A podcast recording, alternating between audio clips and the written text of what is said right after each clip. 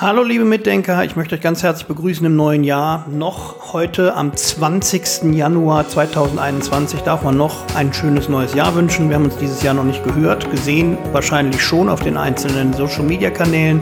Mein Name ist immer noch Oliver Nettekoven und gleich werde ich mich zum neuen bzw. zum bestehenden Sachwertverfahren in der Sachwertberechnung äußern. Gleich. Ja, also, das Sachwertverfahren ist ja Bestandteil der Wertermittlung, der Wertermittlung von Immobilien und dient dazu, den Wert der Immobilie zu ermitteln in Begleitung des Bodenwertverfahrens und des Ertragswertverfahrens. Auf den Bodenwert bzw. auf den Ertragswert gehen wir gezielt in gesonderten Podcasts ein. Dieser Podcast dient einzig und allein dazu, euch das Sachwertverfahren näher zu bringen. Wir bieten ja sowohl den Immobilienbewerter IHK, also mit einem IHK-Zertifikat, als auch das kurze Zweitagesseminar bezogen auf Immobilienbewertung an.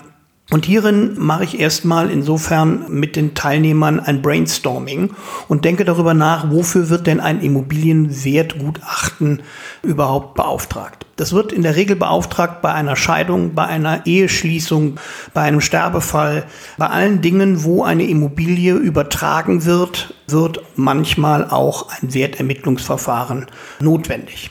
Und das Wertermittlungsverfahren dient dazu, den Wert zum Zeitpunkt des Ortstermins festzulegen. Das heißt also zum Zeitpunkt des Ortstermins festzulegen, was ist die Immobilie in der vorhandenen Größe auf dem vorhandenen Grundstück Wert zum Zeitpunkt des Ortstermins. Und der Ortstermin muss nicht immer gleich der Wertermittlungsstichtag sein.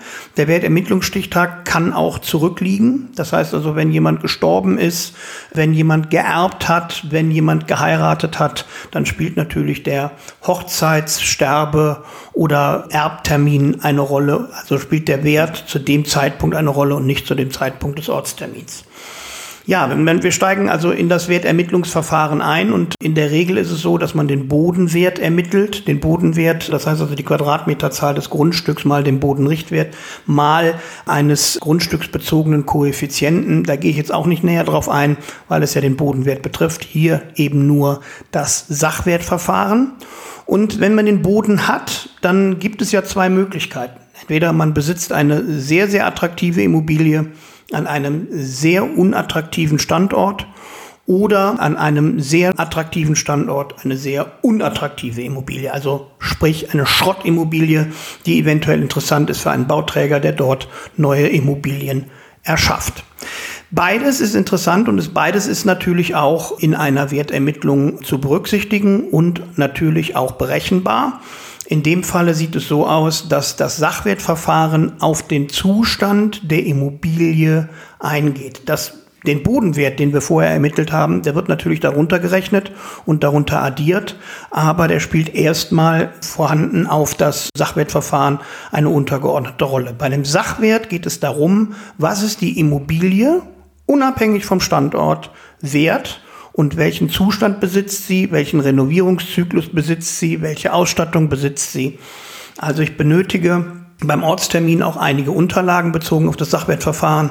Also ich brauche einen Lageplan des Grundstücks. Ich brauche Grundrisspläne, Schnittpläne, möglichst eine Baubeschreibung, eine gute, fertige, lesbare und abgestempelte Wohnflächenberechnung, eventuell eine Kubaturberechnung. Und dann benötige ich natürlich sämtliche damit einhergehenden Rechnungen, die den Renovierungszyklus in irgendeiner Weise beschreiben. Wann sind neue Fenster eingebaut worden? Wann ist das Dach saniert worden? Wann sind eventuell die Wände neu verputzt worden? Fenster, Türen ausgetauscht worden? Wann sind die Badezimmer renoviert worden? Man geht im Bau eines Objektes davon aus, dass alle 25 Jahre der Renovierungszyklus umschlägt. Das heißt, also alle 25 Jahre wird in der Regel die Heizung ausgetauscht, wird in der Regel das Dach saniert, wird in der Regel die Fenster beziehungsweise Türen der Außenwände saniert, werden Bäder saniert und damit einhergehende natürlich innenliegende Leitungen, Stromleitungen, EDV-Leitungen, die es ja vor 25 Jahren nur noch vereinzelt gab, werden dann ebenfalls saniert. Also diesen Renovierungszyklus muss ich in irgendeiner Weise nachgewiesen haben. Und dann kann ich mit Hilfe der Emo-Wert V zukünftig, das ist noch nicht ganz durch, aber es wird natürlich zu der Erneuerung der Emo-Wert V kommen. Die ist noch nicht gültig. Wir schreiben also heute den 20.01.2020. Noch ist sie nicht gültig. Sie wird aber dieses Jahr gültig. Momentan handhabt man die Sachwertberechnung immer noch mit der Sachwertrichtlinie. In der Sachwertrichtlinie sind enthalten die normalen Herstellungskosten pro Quadratmeter für einen gewissen Haustyp, ein gewisser Renovierungszyklus, ein Ausstattungsstandard, der ja auch nicht unerheblich ist. Also ist das eine Luxusimmobilie im Bauhausstil, wo Fischgrätenparkett verarbeitet worden ist, Dreifachverglasung vorhanden ist und in irgendeiner Weise anders mit Geld geklotzt worden ist. Oder ist es eben ein altes baufälliges Bauernhaus, wo krumme Wände und schiefe Böden vorhanden sind und Einfachverglasung beziehungsweise Holzeingangstüren. Das alles spielt eine ganz erhebliche Rolle und dann rechnet man mit einer gewissen Punktetabelle dann den Renovierungszyklus hinzu, was ist also an dem Objekt wann passiert. Und insofern kann man denn dann einen Sachwert bezogen auf das Alter und bezogen auf den Abzug der abgelaufenen Jahre errechnen. Und dieser Sachwert gibt also den Wert der Immobilie, nur der Immobilie, nicht das Grundstück, sondern den Wert der Immobilie zum vorhandenen Zeitpunkt an. Dann addiert man die Außenanlagen, die zu dem Objekt dazugehören, also vorhandene Asphaltflächen, vorhandene Gartenflächen, eventuelle Koi-Karpfenteiche. Das war ein Scherz, aber im Endeffekt Außenanlagen werden denn dann pauschaliert dazugerechnet und eben der vorhandene Bodenwert, den man vorher ermittelt hat, mit dem Bodenrichtwert und der Grundstücksgröße. Das alles ergibt den Sachwert der Immobilie und der sagt erstmal aus, was der Baukörper zum Zeitpunkt des Ortstermins wert ist. Man geht nicht davon aus, dass er eine gewisse Miete, die ja auch lagerabhängig ist, erzielt oder eine gewisse Rendite erzielt, sondern man geht einzig und allein von dem Baustandard aus, dass man bezieht sich auf die Ausstattung und das Alter und ermittelt denn dann damit den sogenannten Sachwert, um denn dann danach den Ertragswert zu errechnen, der bezogen auf die Rendite und bezogen auf die Netto-Kaltmiete eine ganz erhebliche Rolle spielt und eine Aussage trifft und damit mit beiden Werten der Ertragswertberechnung und der Sachwertberechnung ermittelt man den sogenannten Verkehrswert, der in einem Gutachten nachher kommuniziert wird und der spielt dann eben eine ganz erhebliche Rolle bezogen auf die Wertermittlung eines Objekts zum Zeitpunkt des Ortstermins, zum Zeitpunkt einer Schenkung, zum Zeitpunkt einer Hochzeit, einer Erbschaft, wie auch immer.